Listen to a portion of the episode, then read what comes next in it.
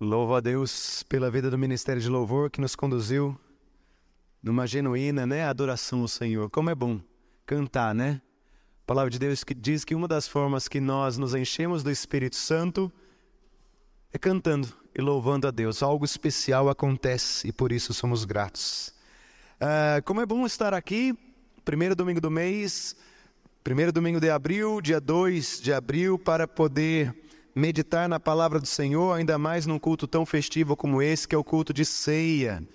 Nesse sentido, eu saúdo a todos na graça e na paz do Senhor. O texto que nós vamos ler está no Evangelho de João, capítulo 20. São 18 versículos. Então, eu oro a Deus para que o irmão e a irmã fiquem atentos durante toda a leitura e que o Espírito Santo de Deus fale ao nosso coração através deste texto em nome de Jesus.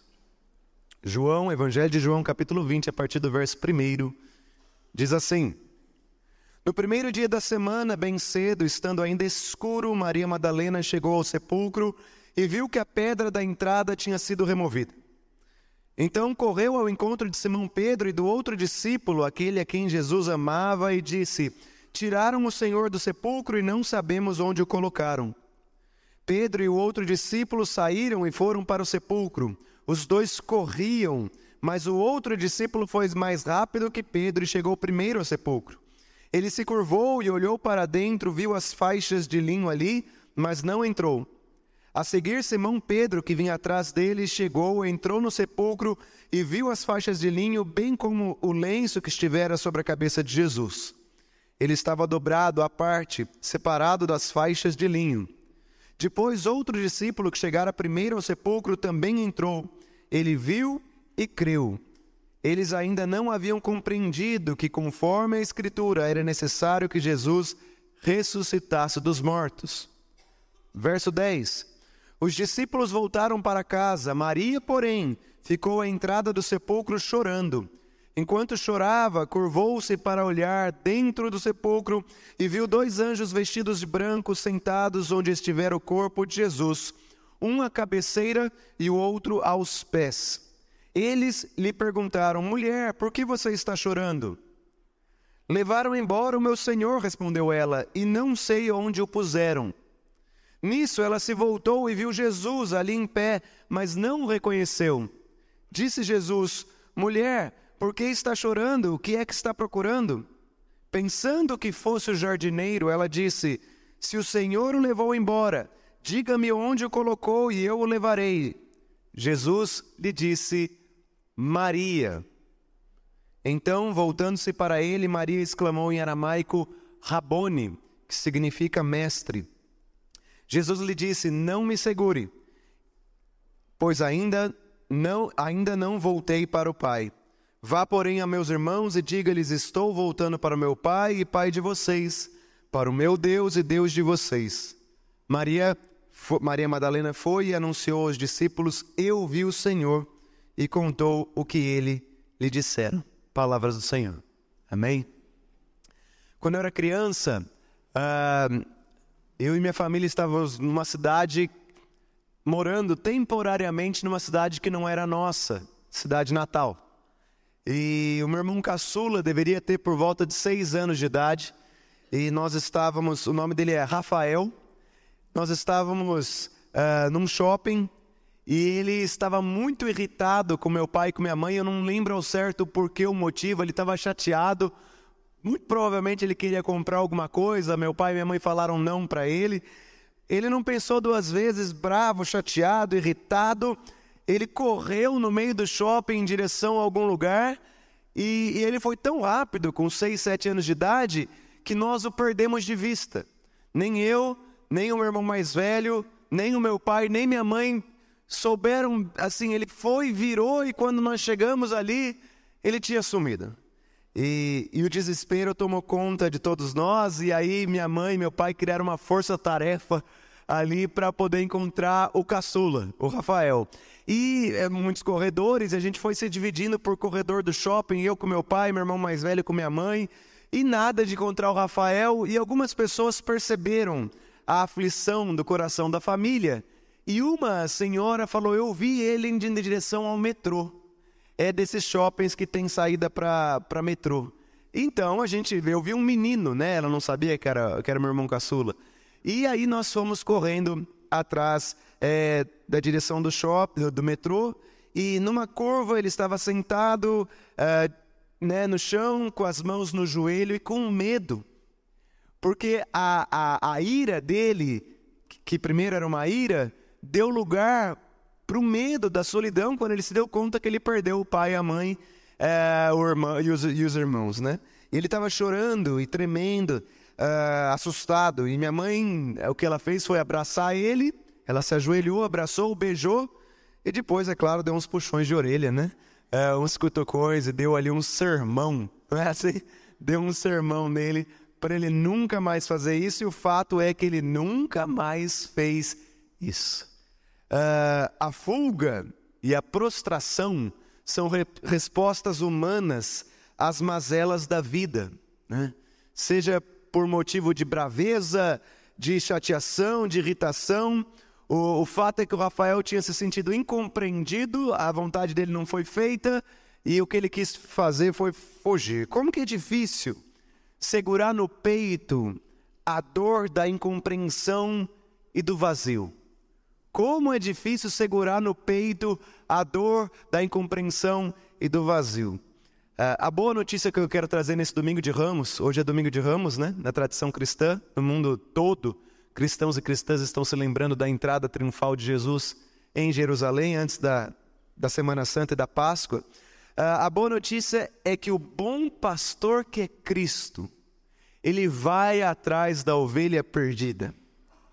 O bom que a pastor que é Cristo vem ao nosso encontro, nos abraça, nos beija, nos exorta e corrige, assim como meu pai e minha mãe fizeram com o Rafael. No final, Rafael não se perdeu, cresceu, se tornou um lindo homem. Hoje é o marido da Dani e pai da, da Júlia, da Júlia, né? Então Deus cuidou do Rafael através do meu pai e da minha mãe. O texto que nós lemos nessa manhã ele fala de uma importante personagem do, no Novo Testamento, uma personagem que eu sou encantado, é a Maria Madalena, ou Maria da cidade de Magdala. Madalena não era o sobrenome dela.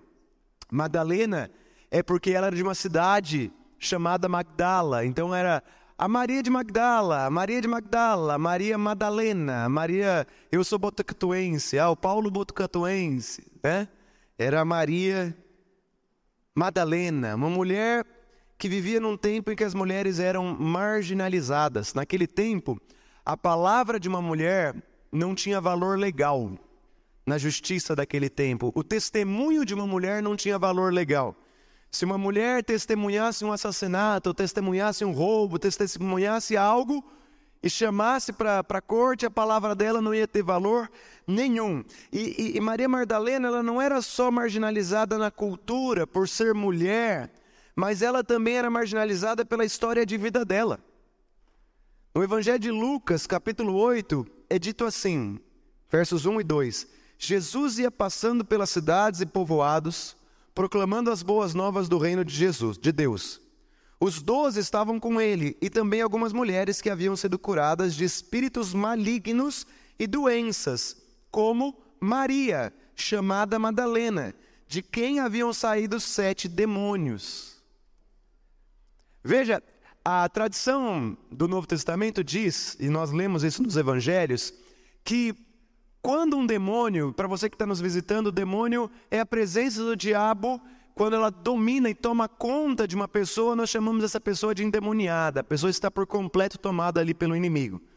E no Novo Testamento é dito que quando um demônio é expulso de uma pessoa, a pessoa é liberta, se ela não se cuidar, se ela não se arrepender e entregar a vida a Jesus, se ela não preencher o coração dela com a presença de Jesus e o coração continuar vazio, o que, que a Bíblia diz que acontece? Os demônios voltarão, mas não apenas um, mas sete demônios. Maria Madalena é mulher que foi estereotipada como a mulher de quem saíram sete demônios. É uma mulher, na cabeça de muitos, duvidosa. Ah, pastor, sabe aquela gente? A pessoa já teve experiência com Jesus, pastor. Ela já foi liberta. Mas você viu o que aconteceu? Não cuidou. Voltaram sete demônios. É uma mulher da qual a palavra dela não é legítima, porque a palavra de uma mulher naquela sociedade não, não era levada em conta. É uma pessoa da qual é, um tanto quanto duvidosa, ela foi liberta de demônio, possivelmente não vigiou, não cuidou.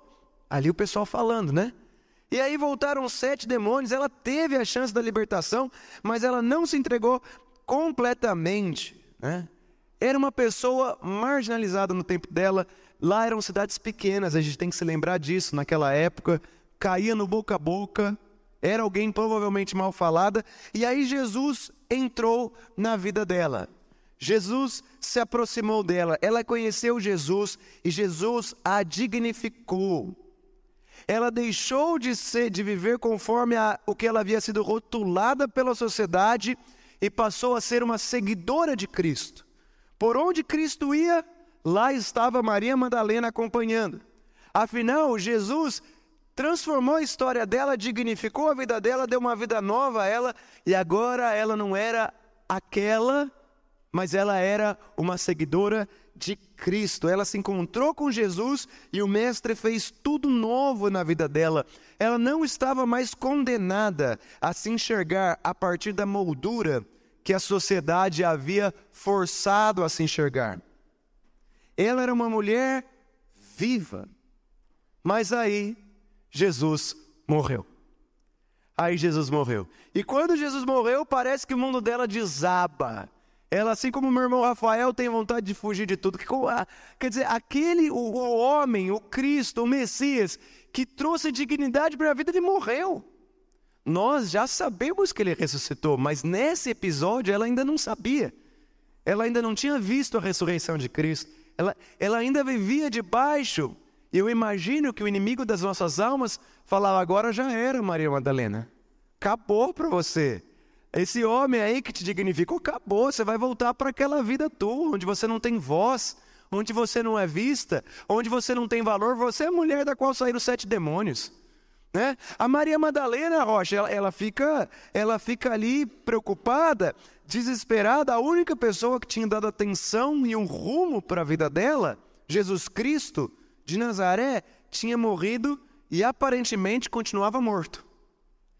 Como é difícil segurar no peito a dor da incompreensão, a dor do vazio.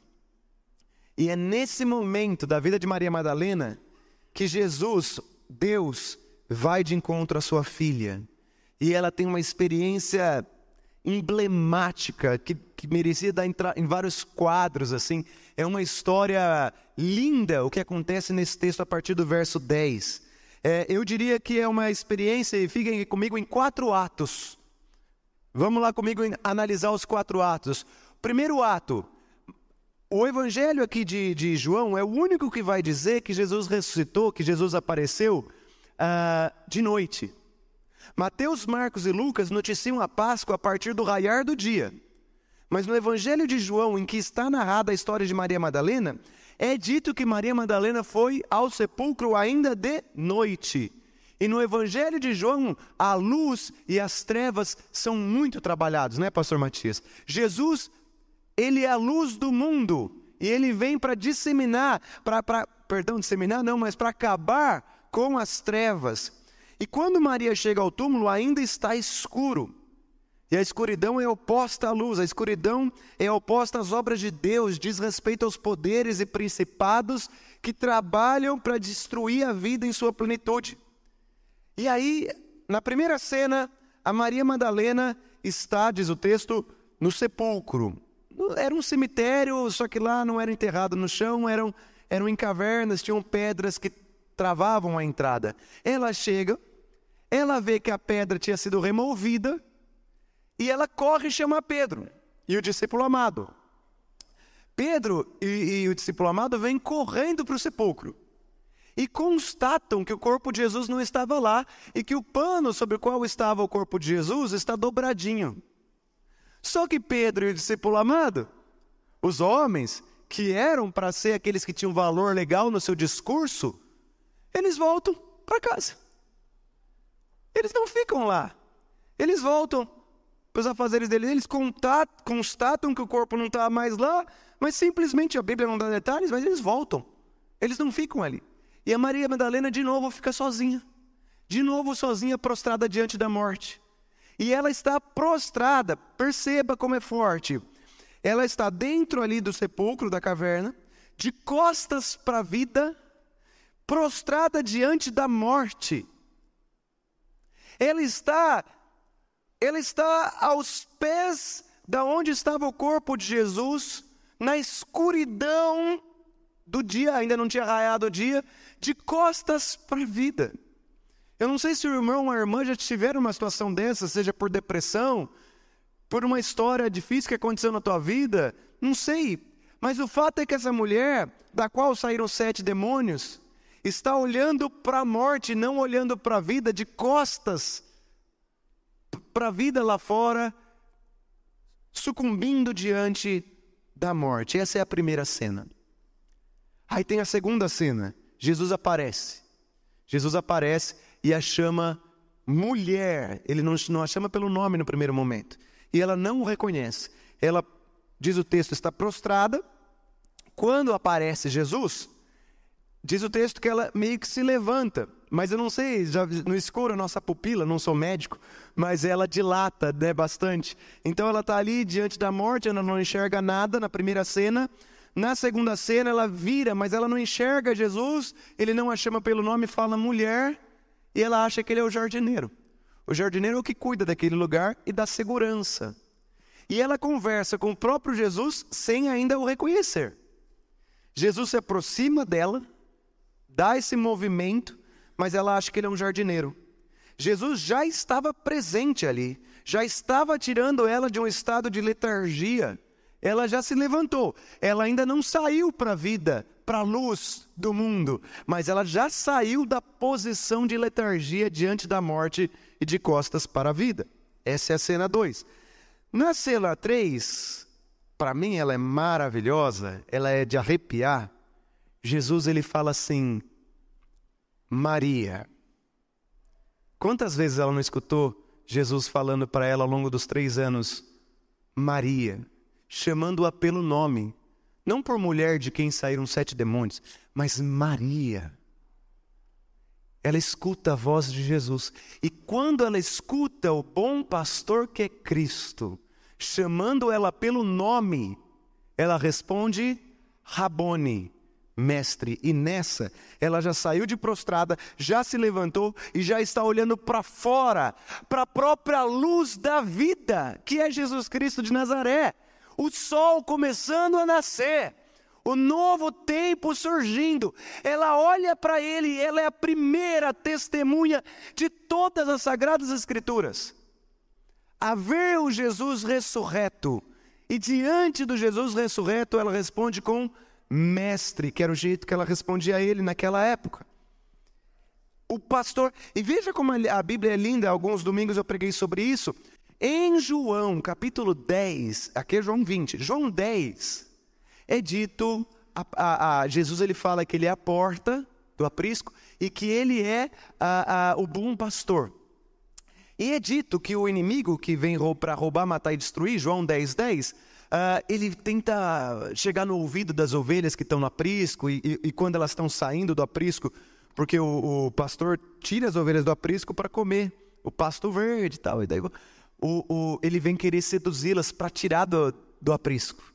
Só que daí é dito assim, ó, a ovelha, quando ela escuta o bom pastor a chamar pelo nome, ela identifica que é o bom pastor e o segue.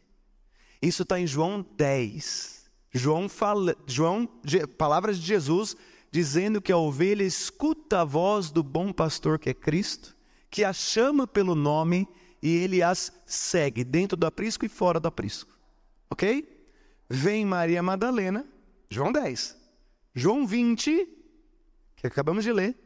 Quando o bom pastor, e o bom pastor é aquele que dá a vida pelas ovelhas, que é o que Jesus tinha feito há três dias atrás, né? naquela ocasião. E ele chama pelo nome o bom pastor, que é Cristo, e ele é a porta ela reconhece a voz de Jesus e ela sai e ela vai em direção a Cristo chamando de mestre. E aí vem a quarta e última cena. Lembrem-se, a primeira cena, ela está prostrada diante da morte, de costas para a vida, na escuridão, onde os principados e as potestades dominam, temendo viver aquela vela vida da qual Jesus a tirou. Segundo momento, Jesus já está presente na vida dela, tirando-a da letargia, mas ela ainda não o reconhece como Cristo.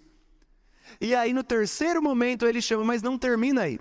Porque você sabe que quando Jesus ressuscita, ele não, ele não volta, ele não ressuscitou para voltar para os discípulos. Jesus ressuscitou para ir em direção ao Pai e a levar os discípulos para o Pai.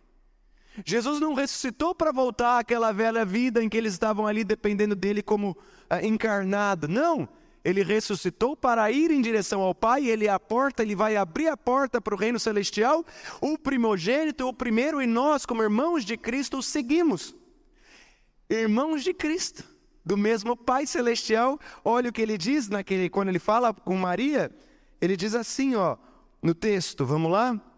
Bem no finalzinho.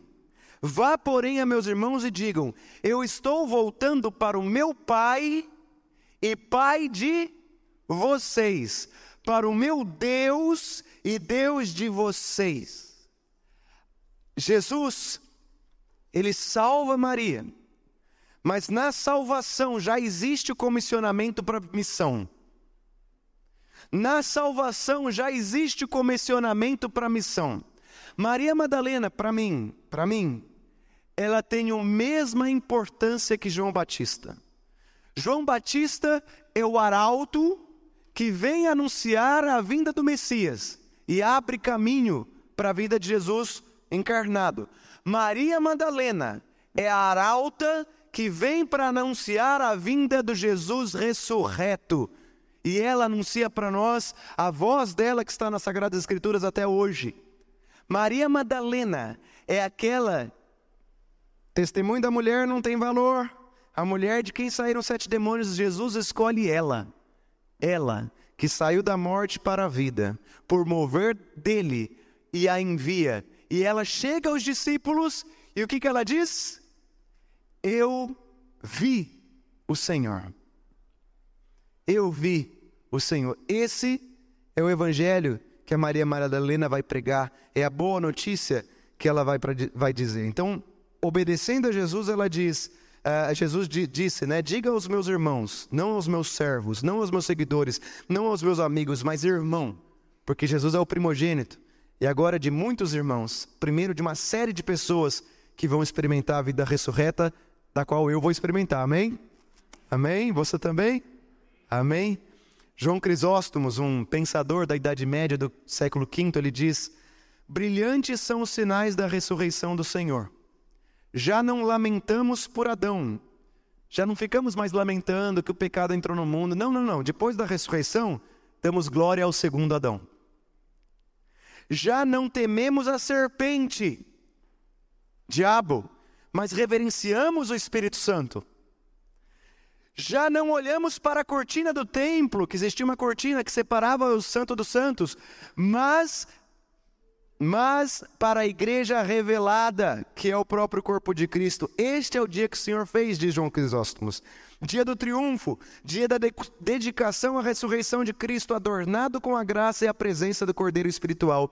Este é o dia em que Cristo, por sua ressurreição, iluminou todo mundo.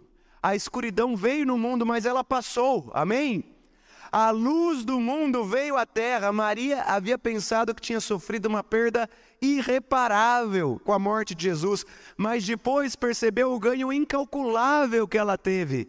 Ela se tornou uma arauta da mensagem das boas novas. Ela é a filha amada do Pai.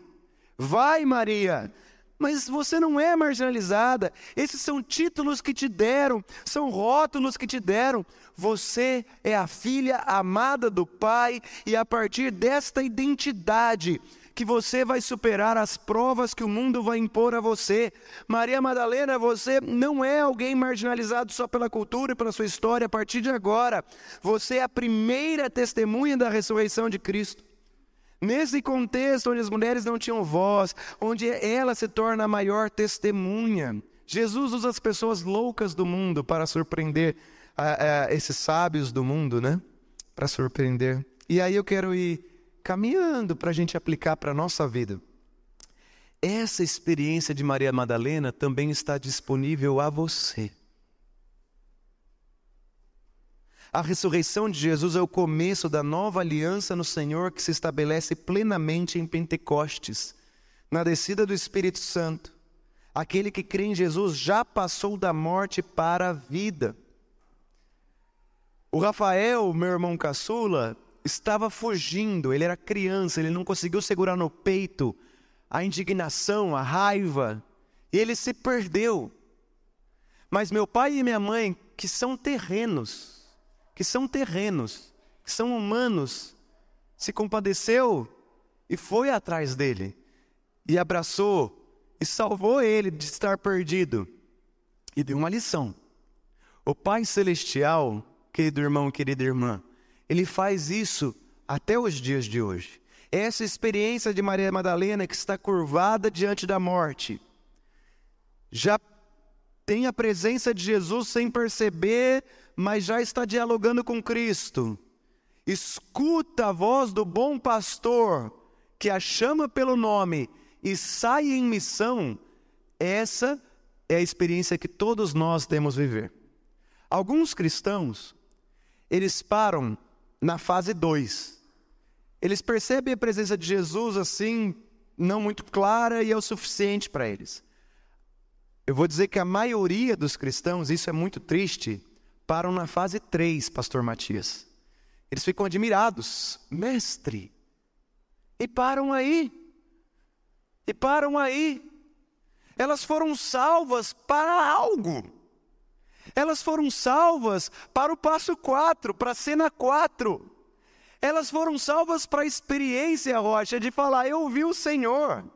A Maria Madalena, se ela parasse ali, na, na cena 3, em que Jesus a chamou pelo nome e ela respondeu como mestre, ela ia ser alguém que ocupa bancos, alguém que consome a fé, alguém que está ali vivendo uma vida sub. diante de tudo que Deus tem para ela, uma vida subaproveitada. Mas não, quando Jesus a comissiona, e ele comissiona a todos nós, ela se levanta e no raiar do dia ela vai em direção aos discípulos e ela testemunha, e a partir da palavra dela as pessoas começam a se tocar de que Jesus ressuscitou, começam a, a perceber o plano eterno de Deus. Eu não sei em que estágio, estágio está a sua vida, meu irmão, mas eu não quero ter uma vida medíocre no Senhor. Uma vida medíocre é uma vida mediana. Eu não quero ter uma vida que se satisfaz simplesmente em ser salva. Isso seria egocêntrico da minha parte. A salvação e a missão, elas estão intrinsecamente ligadas. A missão é uma consequência natural da salvação. É, é, essa semana eu estava fazendo discipulado com, com a irmã e eu me deparei com uma coisa. No discipulado tem uma pergunta assim: como você é, costuma nutrir seu relacionamento com Deus? Quase todo mundo responde assim. Preste muita atenção no que eu vou falar, Mouse. Responde assim: eu cuido do meu relacionamento com Deus, leia a Bíblia e faça oração. Todo mundo fala isso, porque aprende pequenininho, né? Leia a Bíblia e faça oração se quiser crescer. Então eu cuido do meu relacionamento com Jesus lendo a Bíblia. Eu cuido do relacionamento meu com Jesus fazendo oração. Alguns falam jejuando. Alguns falam indo na igreja. Basicamente são esses quatro: indo na igreja, jejuando, fazendo oração e lendo a Bíblia. Eu quase nunca, para falar a verdade, eu nunca ouvi ninguém falar assim: eu cuido do meu relacionamento com Deus saindo em missão. Você já ouviu, pastor? Eu nunca ouvi alguém falar assim: como que você cuida do seu relacionamento com Jesus? Saindo em missão. Perceba, essas quatro atividades, oração, leitura bíblica, participar da igreja e jejum, são preciosíssimas. Mas elas são todas voltadas para mim. A missão é uma forma, eu diria talvez uma das formas mais importantes de eu experimentar a presença de Jesus na minha vida. Hoje pela manhã tivemos o curso Preparando-se para a Colheita. O pastor Matias falou de um médico, falou de, um, de uma pessoa na área do direito, falou de uma pessoa que era zeladora aqui da igreja. Quando elas saíram em missão, elas tiveram histórias para contar. E essas histórias fortalecem a vida delas. A missão nos deixa mais é, apaixonados por Jesus. A missão nos deixa mais fortalecidos em Jesus. A missão nos dá motivos de esperança. E aí eu, eu vou falar, vou ser sincero, Deus me livre de ter uma doença grave na vida. Mas se um dia, presbítero Rodrigo, eu tiver uma doença grave, eu vou quero trazer à memória o que me traz esperança. E o que me traz esperança são as vivências que eu tive na missão. O que enche a minha vida quando eu estou desanimado, porque às vezes eu desanimo, né? O que me enche é lembrar, sabe? lembrar de histórias. Eu vou contar uma história, uma, que me enche é, é, a, a, continuar. E foi na missão que eu conhecia Jesus. Tinha um, um, menino no acampamento, não sei se eu já contei aqui, mas daí eu vou contar de novo. Ele levou uma revista Playboy no acampamento revista de mulheres peladas. É, e aí o pessoal descobriu. Descobriu. Era um adolescente. E aí os equipantes, que são os queriam dar uma lição nele, queriam é, entrar com ele na, na lagoa e, e, enrolar ele na areia, empanar ele na areia, para falar assim: moleque, você tá louco? Você veio no acampamento? Vamos dar uma lição nele. Queriam fazer isso, você acredita, pastor Priscila? Olhar o menino e empanar na areia com, com areia. E eu era o, o equipante do quarto dele. Eu falei: não, vocês estão loucos, ele está debaixo da minha responsabilidade, ninguém vai fazer isso não. Acharam que eu fui Caxias e tal, mas eu, eu falei, não vai fazer isso com o menino. Deixa eu ver o que está acontecendo. Quer dizer, o menino vai no acampamento cristão e leva uma revista dessa, ele está pedindo ajuda, alguma coisa, está fora do eixo. Né? E aí eu comecei a. Aí eu protegi ele, de certa forma e tal. E aí eu comecei a conversar com ele. Eu falei, fulano, está acontecendo, cara? Por quê? E tal. E daí eu fui cuidando dele, orando, mas não, não, não foi assim. Não fiquei acusando ele, sabe? Apontando o dedo. E acabou ali. Ele pediu desculpa, acabou ali. Isso foi no segundo dia do acampamento, eram seis dias de acampamento. Pois, no último dia do acampamento, é, a gente estava sentado assistindo o pôr do sol. Estava bem cansado, era um horário livre, eu sentei e ele sentou do meu lado. É verídico isso. E aí, ele começou a chorar copiosamente. Eu, eu era novo, eu estava seminarista, primeiro ano e tal. Eu falava, meu pai celestial, o que, que eu faço, senhor? Eu, eu abraço ele, eu, eu dou uns tapias, eu, eu não sabia o que fazer. O menino chorando copiosamente, do nada. Né? Já era um mover do Espírito Santo, eu que nem Maria Madalena não estava vendo a presença de Jesus ainda, eu não sabia o que fazer. E aí ele, ele fala assim, eu quero te falar uma coisa. Aí ele começou a abrir o coração, ele falou, ó, oh, eu moro em Londrina, faz três meses que eu estou servindo de aviãozinho na comunidade em que eu moro, porque está faltando dinheiro. É, eu não sei o que fazer da minha vida, minha mãe está doente. E começou a falar. E aí eu abracei ele, e aí eu orei por ele, e eu falei, cara, Jesus te ama. Daí eu comecei a falar do evangelho para ele e tal, né? É, e aí ele, ele, me abraçou, eu levei para o preletor, né? Porque eu era um moleque. Foi preletor, dá uma força aí, vai que eu falei as coisas direito, né? E aí o preletor, eu acho que era o missionário Gilson, lá do Siloé, falou com ele e tal. Esse menino foi transformado, ele entregou a vida a Jesus. Hoje ele mora na Escócia, ele é presbítero de uma igreja e, escocesa, está com a esposa, está nos caminhos do Senhor, né? E, e aí ele fala que quando eu, eh, a turma queria dar o, fazer lá um negócio na areia com ele, eu levantei, uh, isso foi um sinal para ele de Deus de que ele poderia confiar e abrir o coração. Então? Então essa é uma história, cada um de nós tem várias, né? É, para contar. Quando a gente está na missão, né, se colocando à disposição, isso nos aprofunda, entendeu? Ah, eu vou criando raiz. Não é qualquer vento agora que vai me derrubar mais. Eu já tenho uma raiz forte. Eu já tenho uma história com o Senhor. Eu já vi Deus me usar. E Deus te usa, né? E eu estou falando isso para mim. Eu vou ministrando. O Espírito vai ministrando. E aí o vento já não me derruba tão facilmente. Porque a presença de Deus na minha vida, as histórias que eu vivi, elas são significativas. E assim é nas Sagradas Escrituras. Moisés no, na, na sarça ardente, Abraão é, no Monte Moriá, histórias, histórias, histórias de que Deus faz o milagre e isso fortalece. Então, se você quer se encher de Jesus, é, não se engane. Porque ler a Bíblia, fazer oração, jejuar e vir na igreja são coisas muito boas, mas às vezes a gente pode fazer no automático e se tornar um religioso que faz essas coisas, mas na verdade Jesus não habita o coração delas. Mas na missão, quando eu estou servindo aí plenamente, essas histórias elas vão se multiplicando exponencialmente. E quanto mais histórias, mais forte eu estou na presença do Senhor. Né? É, Maria Madalena viveu uma história com, com Jesus, ela foi transformada por Jesus mas ela não parou no passo da, na cena 3. Ela não se satisfez em falar mestre. Ele falou: vá ao meu pai e pai de vocês, meu Deus e Deus de vocês, e anuncie a, a ressurreição. Né? Então, essa, para você que está fugindo né, de alguma coisa, como meu irmão caçula fez naquele shopping, nessa manhã, receba o abraço de Jesus, mas não para no abraço.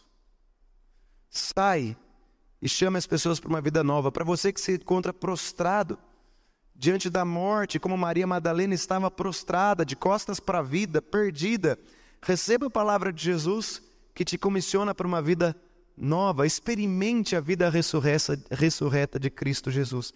É, nossa igreja já está experimentando, eu tenho falado sobre isso sempre que eu tenho oportunidade. E, e agora um, é, uma dica de pastor não perca tempo.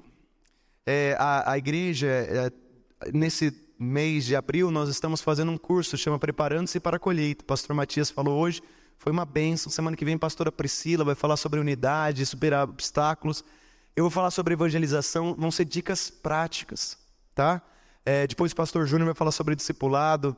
Aproveita, aproveita. É, acorda um pouquinho mais cedo, participe. Pastor, mas eu, eu nem estou em nada na igreja, não sou líder. Vai atrás. Agora, agora não estou falando é, institucionalmente, tá? Ah, para ter mais gente. Eu estou falando do meu coração para o teu coração. É muito bom ter experiências de evangelizar e ver o poder de Deus se manifestar. Isso é, nos fortalece. Maria Madalena é muito emblemático. É a voz de alguém que não era ouvida. Foi a voz que ressoou para anunciar. Se a sua voz não é ouvida, porque eu sou tímido, porque eu sou envergonhado, porque eu não tenho tempo, porque eu não estou com saúde, porque eu não tenho condições, porque. Não escute essas vozes. Escute a voz do bom pastor que é Cristo. Lembra João 10? Não escute as vozes do inimigo, escute a voz do bom pastor que é Cristo. E eu quero terminar orando por você. Quero te convidar a ficar em pé. É a oração e a bênção, né? É que a tua oração nessa Semana Santa, Semana Santa porque é uma semana especial, né? Em que Jesus vai uh, entre Jerusalém até a morte e a ressurreição. É, ore a Deus, se esse for o teu desejo, para que você escute a voz dele. Para que você escute a voz dele. A tradição presbiteriana, ela fala da graça irresistível, que quando a, a voz de Deus fala, a gente a gente se, se abre a ela. Fala com Jesus, fala, Senhor, que nessa semana eu escute a tua voz como Maria Madalena escutou. Que eu escute a voz do bom pastor. O aprisco é o lugar onde as ovelhas dormem, descansam, é o lugar de segurança, né? É a zona de conforto. Só que o bom pastor ele tem que tirar as ovelhas do aprisco porque a, a pastagem, a água de descanso está fora do aprisco. Daí ela volta para o aprisco. Deus está com a gente quando nós estamos no aprisco e quando nós estamos fora do aprisco para sair comer. Em outras palavras, Deus está com a gente quando tudo vai bem, lugar de segurança, mas também está conosco para trazer uma palavra quando a gente descobre uma doença que está no começo, ou quando a gente descobre alguma coisa difícil, ou quando a gente vai enfrentar um, um desafio, eu vou sair da minha zona de conforto, eu vou começar uma faculdade, eu vou começar uma pós-graduação, eu vou para um outro segmento profissional. É, Deus está conosco todo o tempo. Só que nem sempre a gente tem discernimento da presença dele. Então ore a Deus. Deus ele é bom, ele te ama, ele te chama, assim como ele me chama. Quando eu estou num momento bom da minha vida, mas quando eu estiver num momento difícil e eles virão, eu espero ouvir da boca de vocês, queridos irmãos e irmãs, uma palavra para dizer: Deus está contigo, porque naquela hora eu vou precisar. De vocês me lembrarem coisas que eu já sei. E assim é a igreja. Agora, se vocês se calarem, no momento que eu, como irmão ou irmã da fé, estou precisando da palavra, vai doer mais em mim. Eu não vou ter a palavra que o Espírito tem para mim através de você. Se eu me calasse diante daquele menino que ia ser empanado lá na areia, é, Deus, bom, Deus ia usar o que ele quiser, né? Porque ele usa até uma mula para falar, mas que bom que ele me usou. É privilégio. Ele já tinha uma obra na vida do menino, mas eu, eu fiz parte disso, né? Que seu olho brilhe também em fazer parte. Ai, pastor, mas eu estou 40 anos na igreja, não sei discipular, não sei evangelizar, não sei por onde começar. É, peça ajuda, vamos lá, vamos viver isso juntos. E vai ser incrível quando chegar daqui a alguns anos a gente olhar para trás e falar. Eu sempre falo para minhas crianças: olha que incrível, quanta coisa legal a gente viveu. Eu com a pastora Priscila, com o pastor Júnior, com o pastor Matias, com todo mundo, né? É, aí a vida ela ganha sentido. Tá bom? Feche teus olhos, vamos orar e na sequência eu vou impetrar bens. Pai Celestial, obrigado porque um dia o Senhor foi de encontro à vida de Maria Madalena. Obrigado porque isso foi testemunhado e registrado nas Sagradas Escrituras, de uma forma belíssima pelo teu servo, o apóstolo João. Obrigado, ó Pai, porque através desse testemunho, nós, pelo mover do Teu Espírito Santo no nosso coração, crescemos, nos animamos, acreditamos, ó Pai, ouvimos a Tua voz ouvimos a tua palavra e recebemos e acolhemos. Mas, Senhor, nós não queremos parar aqui. Nós queremos sair, nós queremos ser luz, como a Bíblia diz, nós somos luz uh, e sal e luz da terra, assim como Cristo é a luz do mundo. Senhor, usa-nos. Esteja em especial com aqueles que não sabem como dar o primeiro passo, Senhor, ajuda-os.